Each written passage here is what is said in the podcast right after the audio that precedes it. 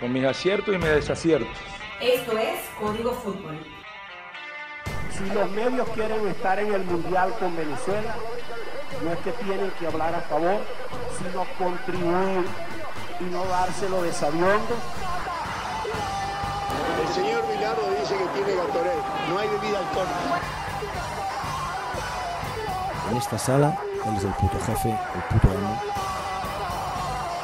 Siempre negativa, siempre negativa. Un partido muy atípico, muy raro. ¿Por qué? ¿Por qué?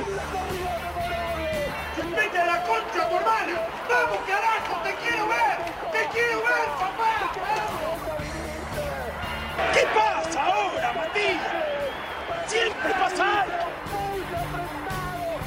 ¿Por qué? ¿Por qué?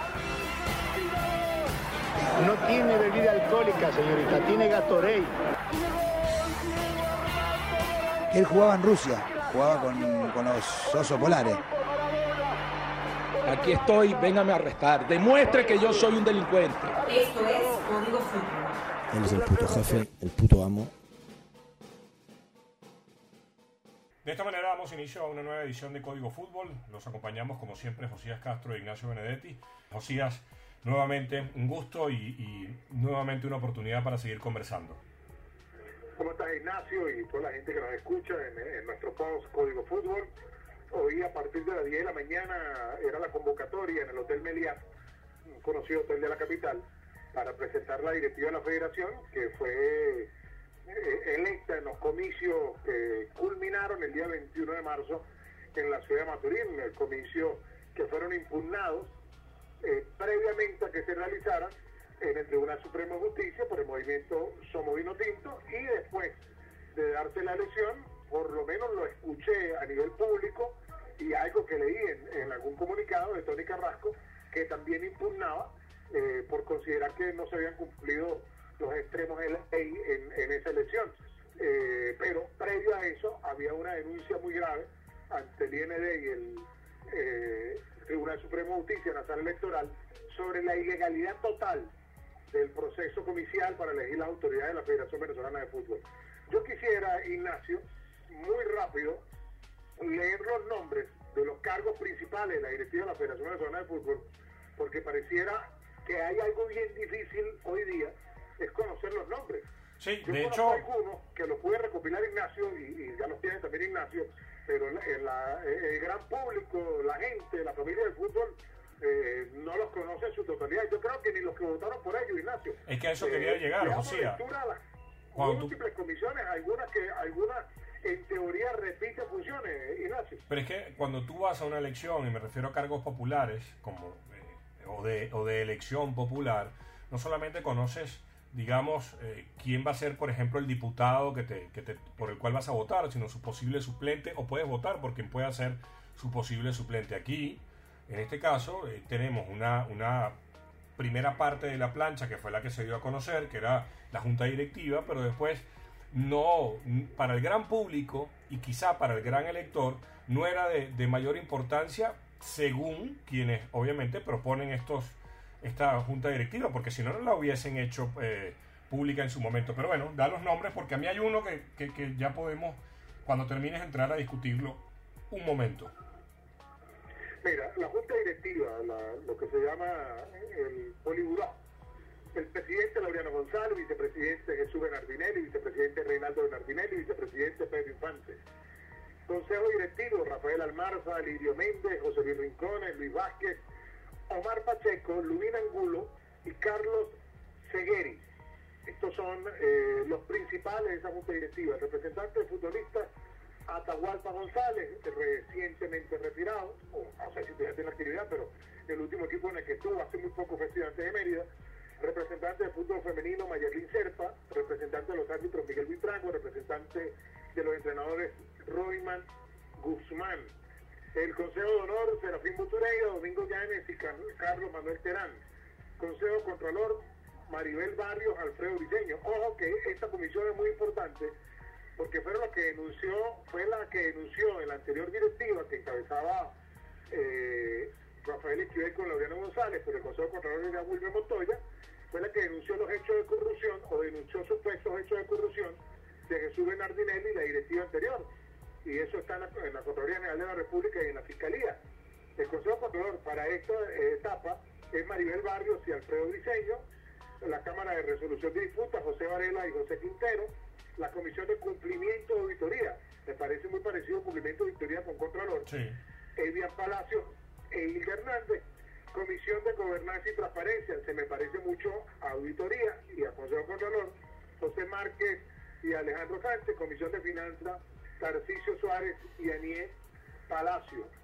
Palencia, perdón, Anié Palencia. Esos son los principales cargos, los suplentes no tenemos esos nombres, pero por lo menos conocemos estos nombres principales de los organismos que hoy están presentando a la prensa o ya lo presentaron a las 10 de la mañana en un hotel de la avenida Casanova acá conocida en Caracas, Ignacio. Mira, eh, en el caso, y, y era el caso de quizás quería tocar, más allá obviamente de que ya hemos dicho de que la gran mayoría de estos nombres eran desconocidos para, para el gran público y no puedo sino recordar aquella expresión de Rafael Esquivel de que el público no vota, es una clara demostración de desprecio por quienes pagan las entradas y por quienes mantienen viva esta actividad.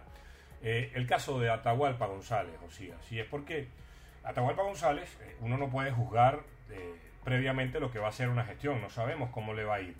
Pero sí me sucedió, Josía, que cuando la Asociación Única de Futbolistas Profesionales de Venezuela, y lo digo por lo que pude observar cuando estuve en la selección, eh, eh, cuando estos eh, iban a, digamos, a, conversar con algunos futbolistas de la selección, o incluso se hablaba del, del del anterior representante de los futbolistas en el organigrama de la federación, muchos de los futbolistas de la selección no se sentían ni identificados con uno ni, ni identificados con otro. Usted me va a decir, probablemente el oyente, que quizá el futbolista de la selección tiene otra, otra actualidad distinta al de al del futbolista que hace en Venezuela y obviamente en Venezuela tiene algunas complicaciones totalmente eh, digamos más eh, llamativas y más preocupantes por decirlo de alguna manera pero sí queda claro Josías que esta elección de estos representantes o de este representante muchas veces no cuenta con el apoyo total o con la participación total del gremio de jugadores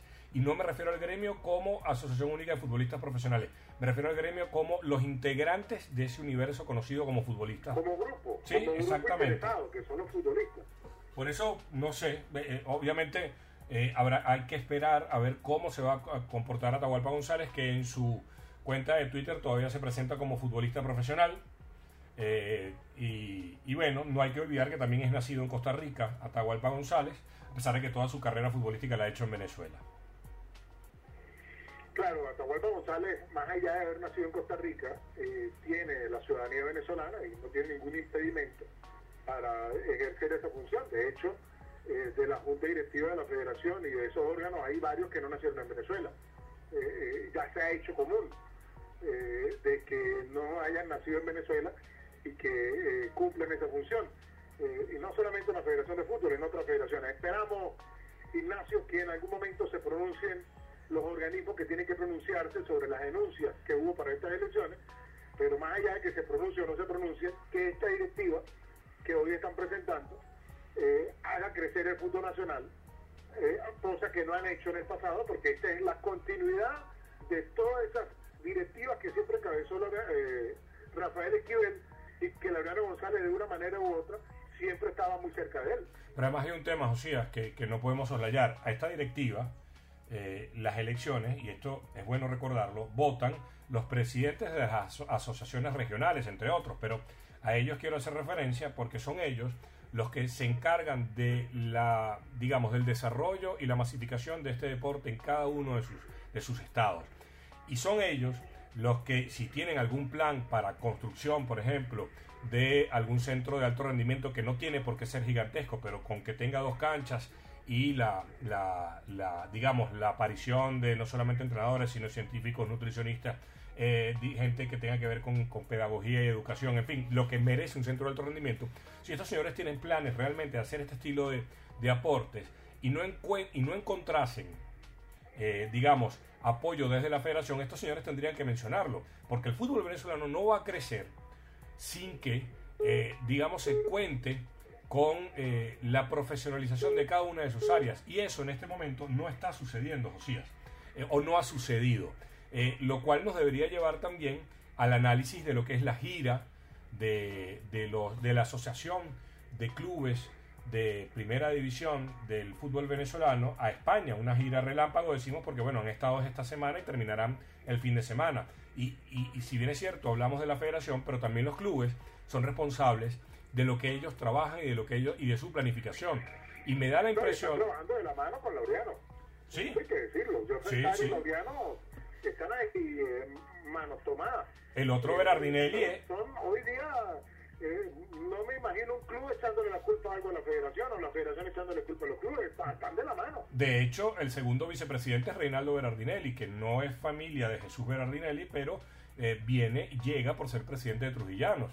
Entonces, por ello, eh, si bien es cierto, aparece como una complicidad bien entendida de, de los clubes y la directiva de Laureano González, teniendo en cuenta que en meses anteriores había existido alguna especie de discusión o de, o digamos, de lejanía, eh, estos clubes están en España, están en Madrid, o sea, se han reunido con el presidente de la liga, con Javier Tebas, un, señor al cual eh, los que deseen investigar podrán encontrarse que tiene algunos eh, antecedentes judiciales en España, por ejemplo, alguna demanda del, del Jerez, o algún, algún episodio con Lionel Messi cuando Messi era algún juvenil, en fin, pero se han reunido con, digamos, este, personajes de, las, de la administración, porque incluso eh, se van a reunir con algún asesor legal del Real Madrid, ellos emitieron un comunicado y van a ir a un partido.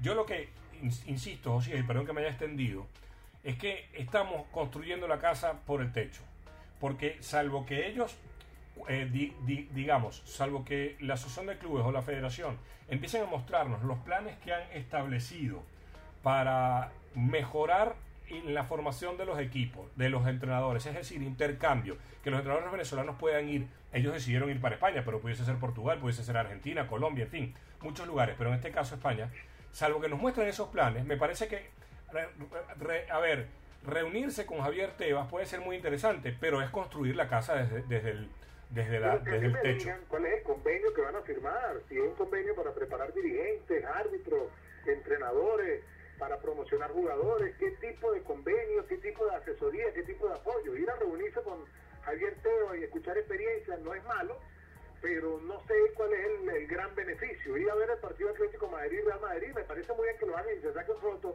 y compren llaveros y compren camisas, eso me parece muy bien, pero ¿en qué no beneficia? O sea, porque eso es lo que me están anunciando en el comunicado. En el comunicado que da la Asociación de, de Fútbol de, de los equipos, el- de la Asociación de Fútbol, como se llama la Asociación de Clubes Profesionales, me hablan de la reunión con el abogado del Real Madrid, que me parece muy bien, pero es que necesitan alguna asesoría legal del abogado del Real Madrid. O es que se van a reunir con el Real Madrid, el Barcelona, el Atlético de Madrid, para establecer algún mecanismo que van a copiar para el fútbol venezolano. Yo esa partecita no la veo, no veo que la anuncien. O es el viaje por viajar. Tú decías hace algún momento, eh, cuando nos hemos extendido un poco en el tema, que ojalá que las asociaciones denuncien si no pueden hacer algo.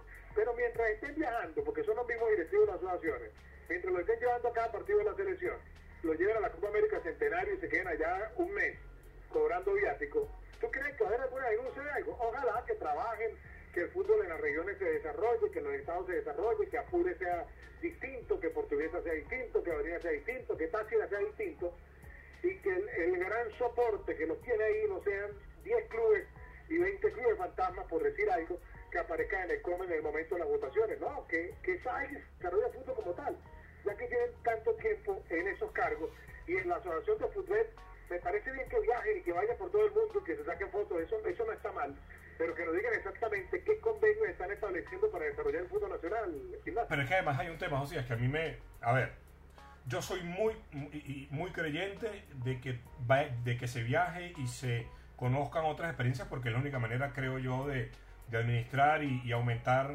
eh, digamos, el conocimiento, ¿no? Y creo que, que es necesario, no solamente a España, creo que es necesario a Argentina, Colombia, Brasil, a Portugal, a Italia, a Inglaterra, en fin, a cuantos destinos se pueda ir siempre que esto traiga como beneficio no solamente la mejoría de la liga, porque no quiero yo que en el fútbol entremos ahora en una dicotomía como la que se ha vivido en el baloncesto profesional venezolano, en, en el cual la liga eh, ha dicho que su deber es entretener y competir, mientras que la federación pide o ha pedido que se centre la mirada en el desarrollo de, en este caso, de los jugadores de baloncesto. ¿A qué llego con esto? Eh, nosotros tenemos un grave problema en Venezuela y no es solamente el tema económico, porque obviamente ese es un grave inconveniente, pero quiero hacer referencia al, a la desperdiciada ocasión que tuvieron muchos de estos directivos. Por ejemplo, el señor Antar no estaba en ese momento, creo que el señor Mazoca no estaba tampoco, pero sí la gente del Caracas, la gente del Deportivo Táchira con sus distintas directivas, en fin. Eh, a lo que quiero llegar es, en el momento en que Venezuela tuvo una economía que era quizás bollante, por decirlo de alguna manera, no se construyeron estadios. Estadios no solamente para la práctica del fútbol, sino estadios propios. Es decir, que el Táchira tuviese su propio estadio, que el Portuguesa tuviese su propio estadio, que el Caracas tuviese su propio estadio. Y no tenían que ser estadios de 50.000 personas, sino copiar el modelo uruguayo en el cual los clubes tienen estadios más pequeños y cuando hay necesidad quizá de, por competencias internacionales de un mayor aforo, eh, se cuentan con los estadios del Estado. ¿A qué quiero llegar con esto? Si tú no tienes tus propias canchas, Josías, tú puedes ir a ver el Real Madrid, puedes ir a ver el Barcelona, al Manchester City, al Chelsea, al que quieras nombrar, pero ese espectáculo que te están presentando no lo vas a poder replicar en tu propia liga o en tu propio fútbol, porque primero no tenemos, una, no tenemos canchas con grama que permitan el correcto desarrollo del futbolista. Y segundo, no tenemos canchas con grama que permitan el correct, la correcta puesta en escena de distintas variantes tácticas. Entonces, tenemos un fútbol que por ahora no puede ser espectáculo y no me refiero a la televisión, me refiero a las condiciones de estadio y me refiero a las condiciones formativas de los jugadores. Por eso no sé y espero, porque en el comunicado hablan de que irán contando algunas eh, más de lo que ha sido este viaje, me encantaría, y esto no es un capricho, me encantaría que se haya tratado eso en el viaje. Porque de ser así, no solamente tenemos que aplaudir el viaje, sino tenemos que pedirle al gobierno que ayude, eh, y decimos el gobierno porque es quien maneja las divisas extranjeras, a que se sigan produciendo estos intercambios. A mí no me parece mal el viaje, al contrario, son buenos, pero me tienen que anunciar mejores cosas que lo que me están anunciando me tienen que anunciar qué tipo de convenio, qué tipo de apoyo van a buscar. Eh, volver a hablar, Ignacio, siempre va a ser importante, que los equipos no tienen cancha y no tienen estadio. Claro que es un tema importante y triste, pero no lo van a cambiar en el tiempo corto. Ahora, contar con mejores escenarios sí lo podrían cambiar. Sí. Y sabemos que en Venezuela la mayoría de equipos y la mayoría de organizaciones, sean profesionales o amateurs, no cuentan con instalaciones adecuadas para la práctica de fútbol. Pero lo puedes cambiar. Pareciera en el papel una mejor organización. Pero ¿qué pasa, Josías? Hay muchas cosas que están en deuda. Pero ¿qué pasa, por ejemplo, eh, en el caso de, y este es un caso que uno recuerda mucho, de que antes Pueblo Nuevo, en San Cristóbal, era manejado por el IND en su dependencia del Estado Táchira. Pero sabemos que por razones políticas esto pasó, todos estos estadios ahora son controlados por el IND central, es decir, en Caracas. Eso, eso hace que se pierda eh, digamos, la efectividad de la gestión. Entonces... Pero hay un modelo que quizás lo podemos tocar más adelante, que creo ya está por concretarse, están era por hacer el anuncio. Eh, la directiva del Deportivo Táchira, la actual, está logrando que le den la administración del Estadio de Pueblo Nuevo, del campo de del gimnasio de Fusala, e inclusive el estadio de béisbol, se lo den para que lo administre por 15 años. Eso está muy y bien. Le están dando un comodato de donde está la sede del Deportivo Táchira por 20, 30 años y por eso le hicieron unas remodelaciones extraordinarias y hay una oferta para comprar lo que es donde, está la sede del Deportivo Táchira y por eso esa sede cambió muchísimo de un tiempo para acá, de que está la nueva directiva. Ya la directiva anterior le había hecho algunas refracciones. Y el Estadio de Pueblo Nuevo lo va a administrar el Deportivo Táchira y va a ser el responsable de la instalación y va a tener que rendir cuentas. Eso no quiere decir que si la selección Táchira o la selección Venezuela o, la, selección o la asociación de atletismo necesita usar la instalación, Táchira se la tiene que prestar, al igual que las otras instalaciones deportivas que se la van a dejar. Pero ojo, ese modelo no está malo si están todos los extremos administrativos se cumplen y el Zulia puede manejar su, puede manejar la instalación en el Zulia y tiene que responder administrativamente y en caso que no cumplan penalmente tendrían que responder y que Carabobo pueda manejar aquella instalación para que la mantengan bien, porque yo no estoy dudando de la junta directiva, yo sé que todos esos directivos quieren que su instalación esté bien y que la, instalación esté de la mejor manera posible. Si ese podría ser un mecanismo, Ignacio, para que existan mejores instalaciones para el uso de esos equipos y para otros equipos que hacen vida en cada una de esas regiones. Ojalá que ese ejemplo que tú mencionas, el Deportivo Táchira, sea no solamente exitoso, sino además replicado en otros estados del país para que a partir de ahí podamos tener el fútbol venezolano mejores, eh, digamos, mejores recintos deportivos y mejores escenarios. Para ir terminando, Josía, para entrar en otras partes de este nuevo podcast, yo mi conclusión es esta. Tanto la, esta nueva directiva de la federación, que aparentemente es nueva, pero sabemos que tiene mucho de continuismo, como la Asociación de Fútbol Venezolano, eh, de clubes de fútbol venezolano, ojalá que entiendan que no se trata exclusivamente de asesorías legales y de ir a buscar, digamos, la construcción del edificio por, por la azotea. Aquí tenemos que insistir y machacar, y lo seguiremos haciendo, en la formación de los entrenadores. Esto no quiere decir que los nuestros no sepan, no, pero en el intercambio de conocimientos y el intercambio de experiencias eh, se dará siempre la evolución que necesita cualquier actividad, y a eso hay que apostar. Así es, Ignacio, y ojalá que ese sea el, el deber ser.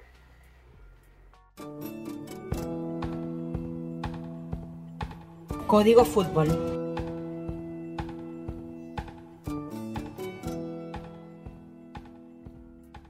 Tenemos que hablar, por supuesto, también de la actividad dentro del campo de juego, porque Zamora el día de ayer venció 4 por 0 Atlético Venezuela. Estos son resultados, Josías, que llaman mucho la atención porque el equipo capitalino venía jugando bien y nosotros justamente el día lunes hablábamos de que, de que al mismo Zamora se le estaba atragantando, por decirlo de alguna manera, eh, esta parte del torneo. Si bien es cierto había ganado el domingo, estaba quizás siendo de, haciéndolo eh, de una manera espesa. Era justamente el término que yo utilizaba el día domingo. Pero ayer ante Atlético Venezuela, que es uno de los equipos que mejor estaba jugando, eh, termina haciendo cuatro goles.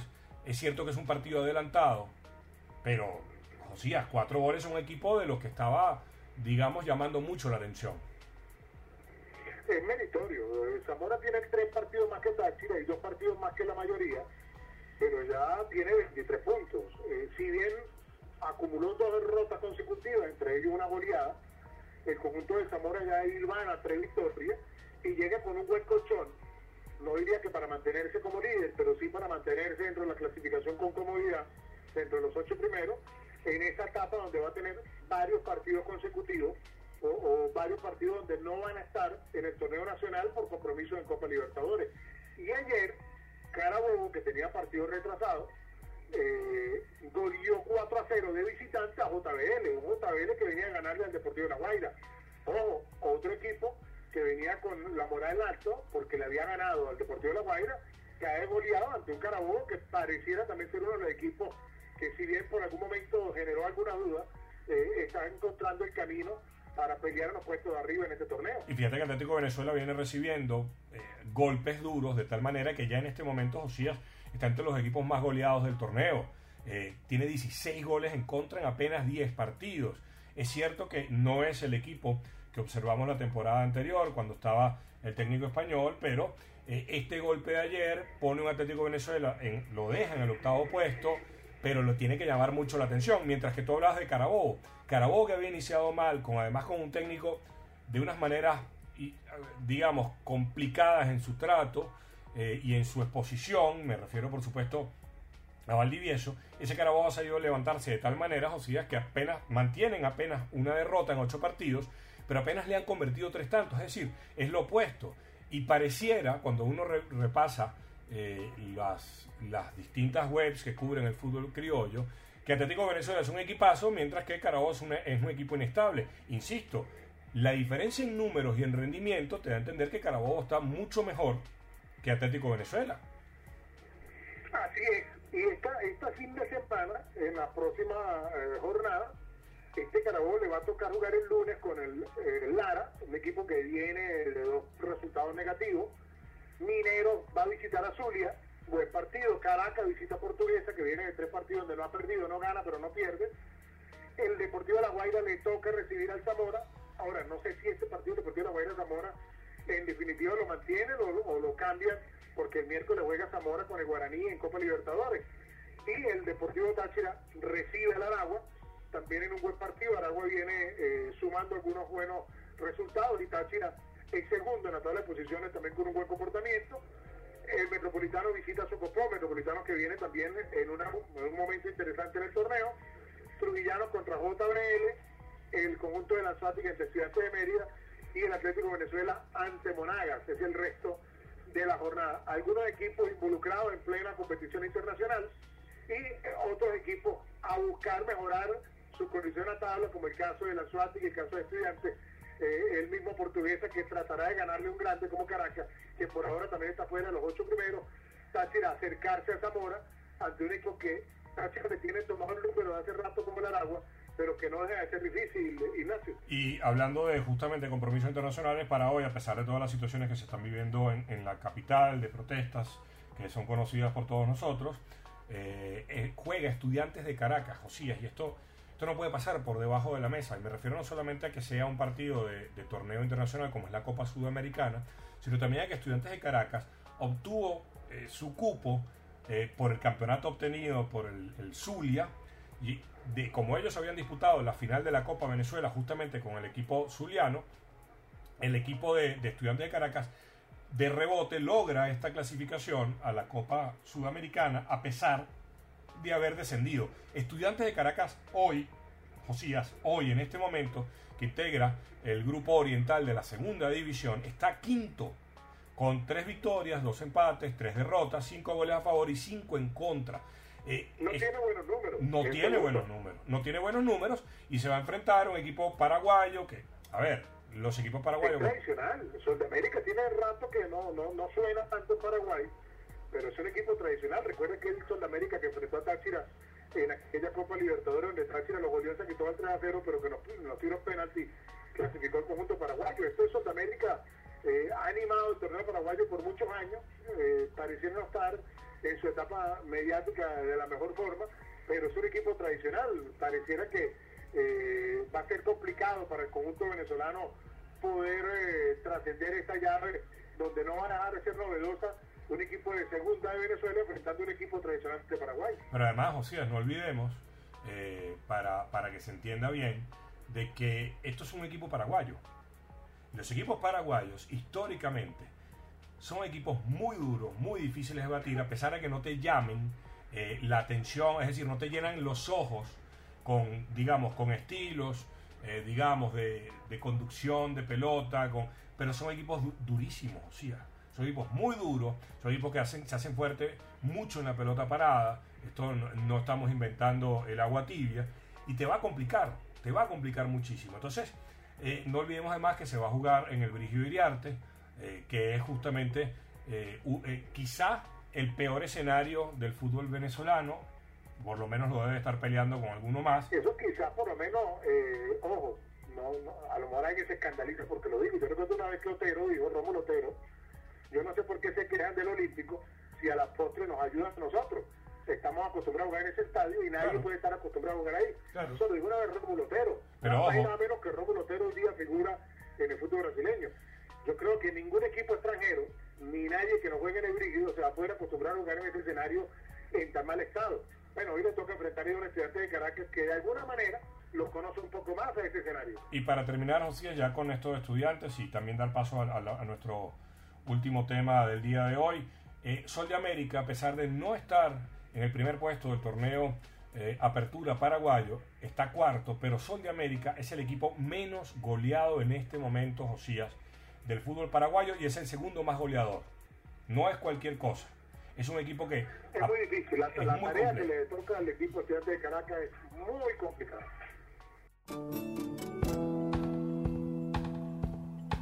Código Fútbol.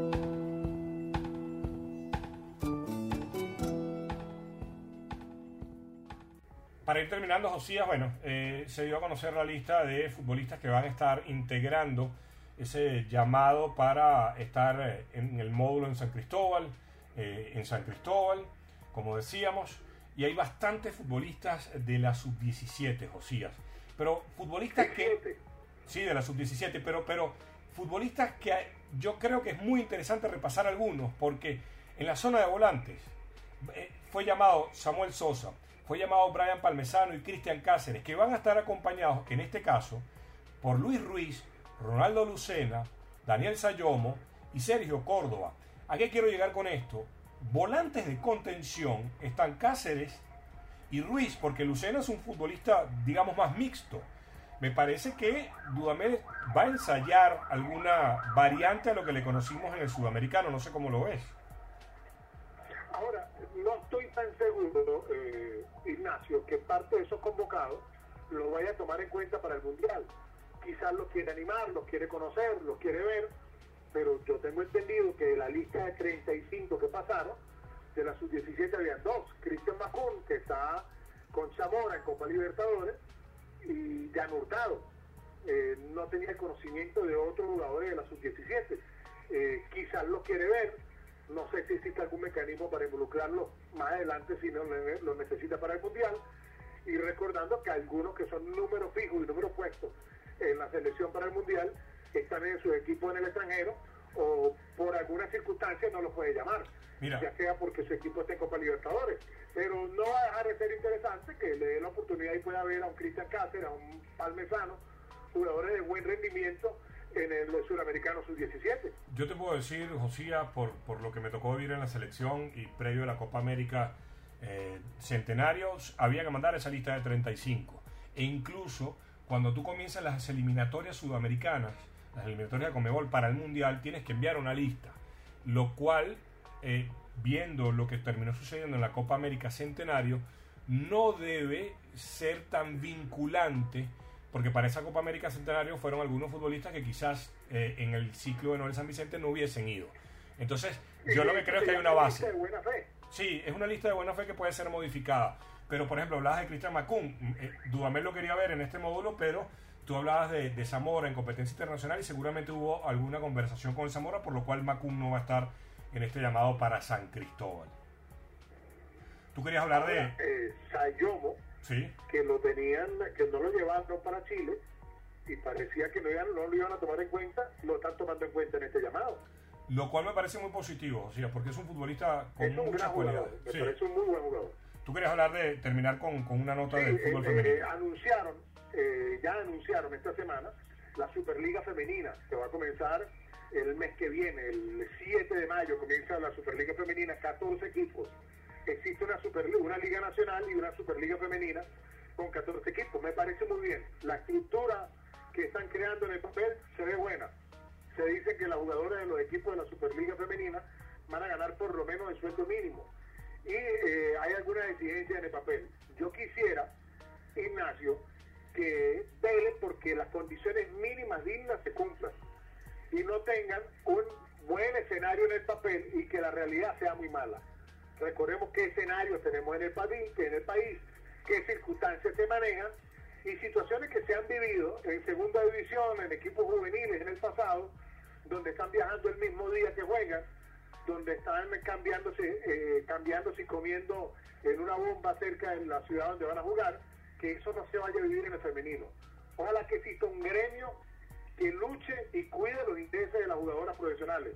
No estoy tan seguro que el que cuide los intereses de los varones lo hagan a cabalidad con los varones, mucho menos lo vayan a hacer con la muchacha. Ojalá que las mujeres tengan su propio gremio que, gremio que las defienda y que velen para que todas las condiciones dignas de competencia se cumplan y que no sea algo que se, en el papel se vea muy bien y que la realidad eh, termine generando denuncias y cosas negativas. Ojalá que eh, eh, se creen esos dispositivos de control para que la competencia que está prevista de 12 partidos mínimos por cada equipo eso no me parece mal porque la inversión debería ser muy grande si hacen un todo contra todos los 14 equipos y vuelta, pero que velen porque las cosas funcionen y se mantengan de la mejor manera posible durante toda la temporada de competición, Ignacio.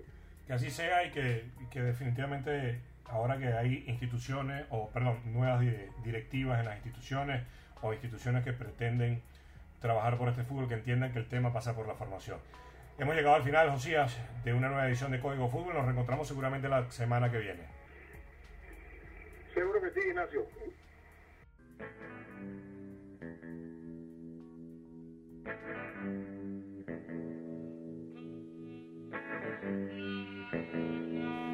Esto fue Código Fútbol